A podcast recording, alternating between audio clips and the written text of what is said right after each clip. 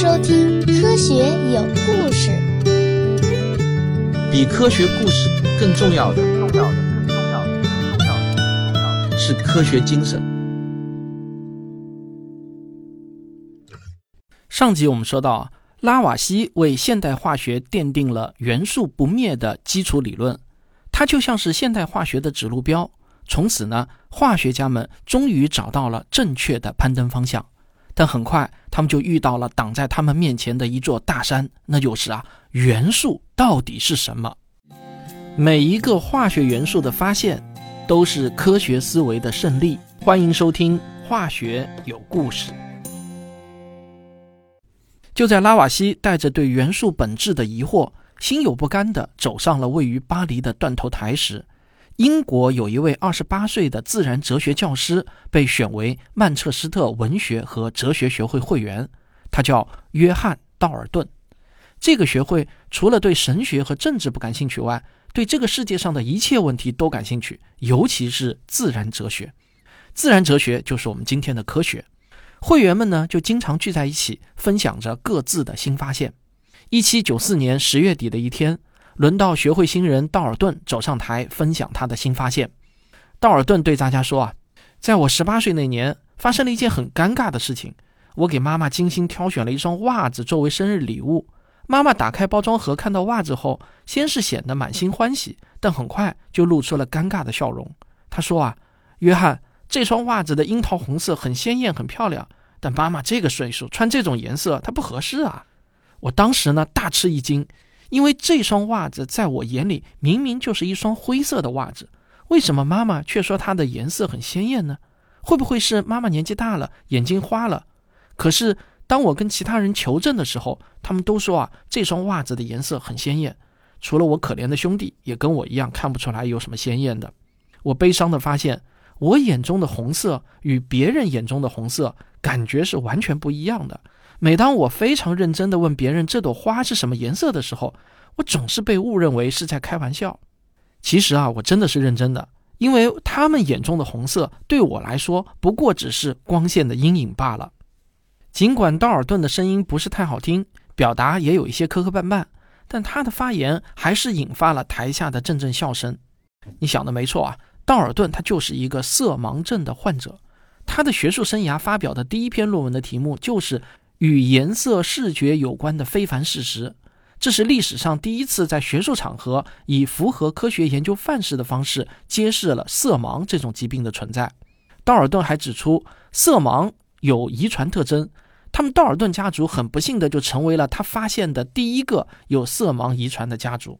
因此，有时呢，色盲症也被称为道尔顿症。色盲症啊，其实很常见，它的发病率大约是百分之四。换句话说啊，在道尔顿之前，应该也有很多很多的医生或者科学家，同样也是色盲症的患者。那为什么只有道尔顿把自己的生理缺陷变成了一项学术研究成果了呢？无他，依然是科学思维的胜利。因为在道尔顿身上，科学思维体现的非常极致。他对观察和实验的痴迷已经到了一种登峰造极的境界。比如说啊，道尔顿对气象学特别感兴趣，他想要研究天气变化的规律。那一项最基础的工作就是记录下每日的天气变化。道尔顿从二十一岁开始就坚持每天都要详细的记录当天的天气情况。每天早上六点，他都会准时打开窗户测量气温，以至于啊，他的一位邻居呢都把他当做闹钟来用。每天只要一看见道尔顿测温，他就开始为家人准备早餐。道尔顿的气象记录啊，他持续了五十七年都没有中断。而他生命中写下的最后一个单词是微雨，这是一八四四年七月二十六日英国曼彻斯特的天气。就是这样一颗大脑，找到了令拉瓦锡在内的众多化学家们苦苦追寻的答案。在十九世纪初，化学界普遍的观点都认为物质是无限可分的，只要技术条件允许，任何物质都可以被无限的切割下去。这种认知符合当时人们观察到的现象。但道尔顿却对这个观点产生了怀疑，让他产生怀疑的线索呢，主要是这样两个现象。第一个现象，同时代的很多化学家都注意到，任何一种化合物被分解后产生的基本物质的质量之比都是基本相同的。什么意思呢？比如说水吧，不论你从何处取来的水，也不论这些水是用来喝的还是用来泡脚的，分解出来的氢气和氧气的质量之比啊，它永远都是一比八左右。实验做的越多，这个规律也就越明显。于是到了1794年，有一位法国化学家叫约瑟夫·普鲁斯特，他就提出了一个定比定律。他认为所有的化合物都是由固定比例的基本元素组成的。这个观点在被刚提出来的时候呢，也遭到了很多人的反对，包括当时法国另一位著名的化学家贝托莱。他们之间呢还开展了长达八年的论战。遗憾的是啊，拉瓦锡就是在这一年离开人世的。否则呢，以拉瓦锡的威望和做实验的能力，这个论战啊，应该很快就可以被他终结。道尔顿呢，就是定比定律的支持者。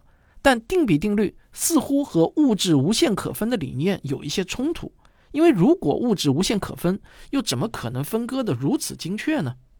第二个现象则是道尔顿自己发现的，他发现啊，如果甲乙两种元素能够相互化合生成两种或两种以上的不同化合物，那么当甲元素的质量恒定之时，乙元素的质量在不同的化合物之间一定是一个简单的整数比，比如一比二、二比三等等。这个什么意思啊？我举个例子来说啊，当时发现的沼气和油气这两种气体，它们都是由碳和氢这两种元素化合而成的。当分解后的碳元素质量相同时，沼气分解出来的氢气一定是油气分解出来的氢气的两倍，不多不少，恰好是两倍。再比如，当时发现的碳酸气和煤气，它们都是碳和氧的化合物。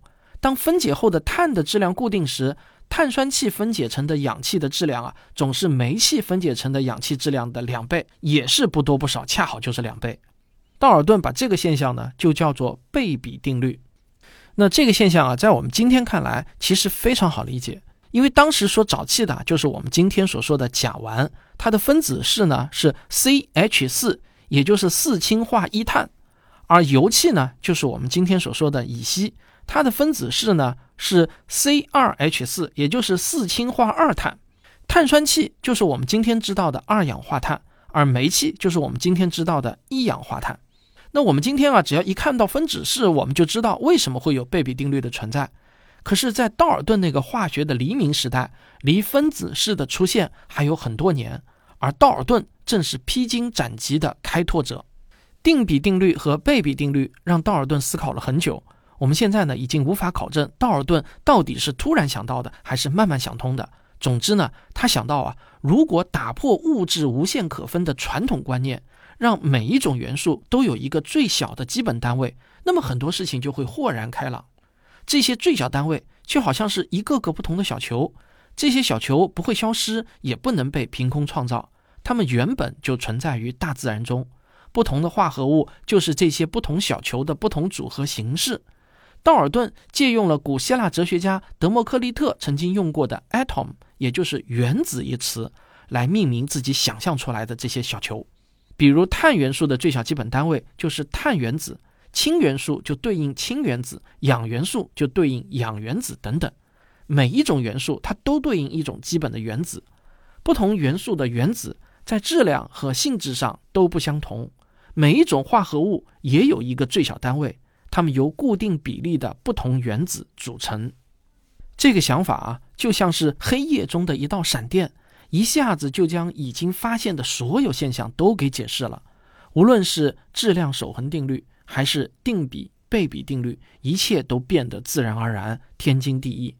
不过，道尔顿并没有将自己的想法急于发表，他需要更多的证据和更多的数据来验证自己的想法。在这里啊，我需要特别花一点笔墨来说明道尔顿的原子和古希腊哲学家德谟克利特的原子有什么不同。在很多科普文章中都会提到，两千多年前的古希腊哲学家德谟克利特最早提出了原子的概念。在古希腊语中，原子就是不可分割的意思。德谟克利特认为，世间万物都是由一种不可再分的原子组成，所有的原子都是一模一样的。但我们必须要知道啊，尽管都叫原子。但德谟克利特的原子呢，它是哲学思辨的产物，而道尔顿的原子啊是科学思考的产物。两者除了名字一样之外啊，其他全都不一样。所谓的哲学思辨，就是用纯粹的理性思考来得出结论，基本上不需要太多的观察和验证。而科学思考呢，则需要通过仔细观察现象，然后再根据现象进行思考，再做出假设。最关键的是要根据这个假设，再提出一个有可能被证伪的预言。最后呢，还要通过设计实验或者观测自然现象来验证自己提出的预言。德谟克利特和毕达哥拉斯都是古希腊的哲学家，他们一个提出了万物由原子组成，而另一个呢提出了万物由四元素组成。尽管我们现在看来，德谟克利特的说法更接近真相，但我依然要说啊。其实他们俩在思考能力上并无高下之分，他们都是猜答案，无非呢就是一个运气好点儿，一个运气差点儿的区别。他们都没有掌握科学思考的方法，但是道尔顿不一样，他的原子论是非常具体的，每一种原子都有精确的定义，而且道尔顿也根据自己的原子论提出了预言，那就是著名的道尔顿分压定律。道尔顿认为，如果原子论的理论成立，那么，当两种不同的气体混合时，那就好像是绿豆中混进去了黄豆。在总体积不变的情况下，混合气体的总压强也应该是两种单独气体的压强之和。道尔顿要做的就是设计实验来验证他的预言。那道尔顿到底是怎么做的呢？我们先上个小广告，广告之后见。我的最新付费专辑《吃货科学指南》已经正式上线。这是我与东京大学两位食品科学领域的博士联手创作的节目，为您带来与吃有关的最新科学共识，我诚意推荐。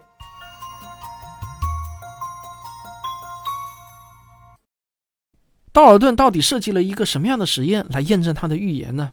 在这里啊，我不得不要说一个有意思的题外话。当我写到这里的时候呢，按照我们这个节目的一贯调性啊。接下去我就应该给你们详细的介绍道尔顿验证分压定律的实验过程。于是呢，我给我的文献助理牛牛就下了个任务，让他帮我详细的查一下道尔顿的实验装置和过程是怎样的。我原以为啊，这是一个很简单的任务，牛牛分分钟就能搞定，他自己也是这么认为的。哪知道啊，过了很久，直到我主动询问进展时，他弱弱的回了我一句：“我还在找。”那以我对牛牛文献检索能力的了解，我知道啊，这事儿肯定就不简单了。于是呢，我也加入到了文献检索的工作中。我们惊讶地发现，我们能找到的所有写化学史的科普文章或者书籍，不管是中文还是英文的，对于道尔顿分压定律的实验啊，都是语焉不详，一笔带过的。哪怕是语焉不详的说法啊，也居然都不太统一。在锲而不舍的努力下呢，我们终于找到了一篇2007年发表于《化学物理化学》这份期刊上的论文，它的标题是《道尔顿有争议的一氧化氮实验和它的原子论起源》。在论文摘要中，作者说，此前很多学者试图复现道尔顿手稿中提到的关键实验，但没有取得成功，因而有一些科学史专家怀疑道尔顿伪造了实验数据，这就引发了争议。但论文作者啊，却宣布他们自己呢是成功复现了道尔顿的一个验证原子论的关键实验。那毕竟呢，我不是做科学史的学者，因此呢，我也无法确定论文作者复现的那个实验是不是道尔顿提出分压定律的那个关键实验。但作者认为这是道尔顿提出原子论思想的关键性验证实验。注意啊，作者的观点是道尔顿已经形成了原子论的基本思想，然后再设计了这个实验来做验证。实验装置呢，其实相当简单，就是一个水槽、一个试管和一个有一根长长软管的针筒。实验的大致过程呢，就是先把试管充满水，然后倒扣在水槽中，然后呢，通过针孔给玻璃管内注入不同的气体。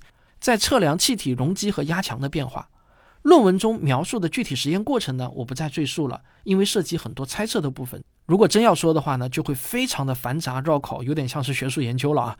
那对于我们这样的一个科普节目来说呢，就会显得太啰嗦了。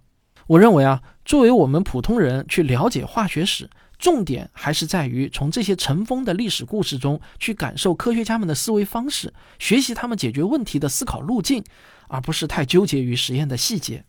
尽管现在我们知道道尔顿分压定律它不是严格成立的，它只能在理想状态下近似成立，但以道尔顿当时的实验条件来说啊，至少对他自己而言，验证原子论的实验是取得初步成功的。但是道尔顿依然没有急于公开发表他的原子论，因为他还有一项极为重要的工作没有完成。任何一个科学理论啊，不仅要定性，还要定量。既然道尔顿认为原子是一种实实在在存在的小球，那么这些小球的质量、体积等参数就应该是能够被精确测量出来的。因此啊，道尔顿的下一个挑战就是测定原子的物理性质，其中最重要的一个参数呢，就是原子的质量。不过，要测定单个原子的质量，道尔顿自己也知道这是一个不可能完成的任务啊，因为从直觉上来说，原子必定是极其极其微小的，在现有实验装备的测量精度下。无论如何也不可能测定出单个原子的质量，而且啊，说句题外话，道尔顿呢是非常贫穷的，他可不像拉瓦锡那么有钱啊，他的财富呢大概只有拉瓦锡的一根毫毛吧。道尔顿在中年之前啊，其实一直都为贫困所困的，所以呢，他的实验装备呢其实都是很简陋的，他自知之明还是有的。确实啊，人类要测量出单个原子的质量啊，那还要再等上一百多年呢。而且后来呢，我们还发现，居然同一种元素的原子的质量，它居然还有差异啊！那这些都是后话，我们暂且不表。就说道尔顿明知无法完成测量单个原子质量的任务，那他该怎么办呢？他选择了退而求其次，他发明了化学中的一个重要的概念，这个概念叫做原子量，就是原子的相对质量的概念。什么意思呢？他假定已知的最轻的元素氢的原子量是一。那么，如果氧原子的质量是氢原子质量的 x 倍，那么我们就可以认为氧原子的原子量是 x，以此类推啊，就可以得到所有已知原子的原子量。好，测量相对质量呢，就显得容易多了。比如，当时化学家们已经公认水是氢和氧的化合物，而且当氢气和氧气发生反应时，总是消耗固定比例的氢气和氧气。道尔顿在一八零三年的笔记中就记录了他的最初测量结果呢，是一克氢气会与五点六六克氧气化合成水。换句话说，按照这个测量结果，那么氧的原子量啊就应该是五点六六。当然，他对这个数值呢并没有马上满意，而是继续测定了很多年。到了一八零八年，道尔顿的代表作《化学哲学新体系》正式出版了。那这是化学史上又一部经典著作。在这本书中呢，他就正式公布了二十个元素的原子量，它们全部都是整数。他认为原子之间的质量之比啊，都应该是一个整数，才符合简洁之美。比如说啊，道尔顿假定氢原子的原子量呢是一，那么他测定的结果就是氮原子的原子量是五，碳原子的原子量也是五，而氧原子的原子量呢是七，磷原子是九，铁原子是三十八，等等等等。我估计大家发现了啊，道尔顿的原子量表与我们今天在化学课本上学到的原子量表数值相去甚远。如果你忘了化学课本，我给你念一下今天我们所知道的正确的原子量。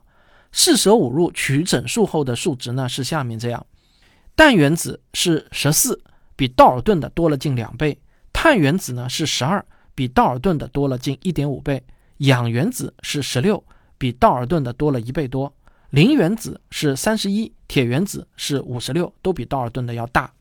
我们发现啊，原子量在道尔顿的表中几乎呢都被大大的低估了。为什么呢？原因就在于啊，道尔顿弄错了大多数化合物的分子结构。当然，我们要说在道尔顿的时代，分子的概念还没有诞生。我这里呢只是为了便于叙述，我们先借用这个词来表达。比如说最常见的水，道尔顿没有认识到。一个水分子是固定由两个氢原子加一个氧原子构成的，他误以为是一个氢原子加一个氧原子构成了水，因此呢，氧的原子量自然呢就会被低估了至少一倍。如果我们把道尔顿认为的氧原子量七翻个倍变成十四，那就很接近我们今天已知的数值了。尽管道尔顿没能准确给原子定量，但他的原子论已经为化学开启了一个新时代。从一八零三年底开始。道尔顿就开始在英国皇家学会做演讲，全面阐述他的原子论。但据说呢，道尔顿的表达能力实在不怎么样，嗓音也不太好听，因此呢，他的新理论要被接受，并没有那么顺利。讲到这里啊，我不得不感叹，拉瓦锡呢是英年早逝。如果拉瓦锡还在世，他一定能用详实的数据来证实道尔顿的原子论有多么美妙和强大。不过，还是有很多化学家新奇的发现。道尔顿的原子论不仅能够解释众多的化学现象，更是有了可测量的数据特征。换句话说，用道尔顿的理论可以精确预言很多化学反应前后的各种数据，具备很强的可证伪性。其实呢，它实在是一个看上去非常美妙的理论。今天无论我们怎么盛赞道尔顿对化学做出的贡献，那都不为过。原子是化学中最基本的概念，也是建构整个现代化学大厦的基石。著名的物理学家费曼曾在一堂物理课上抛出过这样一个问题：如果发生一场大灾难，所有的科学知识都毁了，只能留给我们后代一句话。现在我们要用最少的字包含最多的信息，你们认为这句话该怎么写呢？费曼自己说啊，我相信这句话应该是：世界上所有的东西都是由原子构成。原子是在不停运动的微小粒子，分开远一点会互相吸引，但靠得非常近时呢，又会互相排斥。知道了这句话，只需要再有一点想象力和思考力，那么就能推知关于这个世界无比巨量的信息。道尔顿就是那个为人类开启认知世界大门的人之一。当然，此时的化学家们就好像刚刚走入了一个巨大无比的仓库。在他们的眼中，这个仓库显得那么的杂乱无章，还有大量的东西，要么是看不懂，不知道是什么东西，要么呢就是躲在黑暗中还看不清。在接下来的几十年中，这个大仓库中啊，突然闯入了一大群好奇的化学家，他们各怀绝技，有的擅长整理，有的擅长测量，有的擅长发现，有的擅长推理。化学的黎明即将过去，天光也即将大亮。一切都显得混乱不堪，但又生机勃勃。无数的精彩探索故事正从四面八方朝我们涌来。好，化学有故事，我们下期接着讲。科学声音，化学有故事这个系列啊，是我和我们科学声音科普写作训练营的优秀毕业生共创的。本期节目的主要贡献者呢是哈顿，他也是一位音频科普自媒体的主播。他的账号呢叫哈顿的科学加油站，他的节目质量啊，我觉得与我的节目质量是不相上下的。我欢迎大家订阅收听哈顿的科学加油站。火热的世界杯已经开赛了啊，我估计很多人都开启了熬夜模式。我呢现在已经不算是球迷了，以前年轻的时候呢，我算勉强算是个伪球迷嘛，意思就是啊，世界杯小组赛我会挑几个喜欢的球队看，进入淘汰赛后呢，就尽可能每场都看。那到了决赛、半决赛，那就是必看的。但后来啊，渐渐的对足球的热情呢，就一届比一届淡了。到了上届啊，我记得我就只看了决赛。那本届世界杯呢，我到现在啊还没有完整的看过一场，最多也就是晚上回家睡觉前瞄两眼啊，知道个结果就可以了。我想啊，这次的决赛如果刚好没有重要的事情，我可能也会看。但是假如稍微有点重要的事情，我可能也就忍住不看了。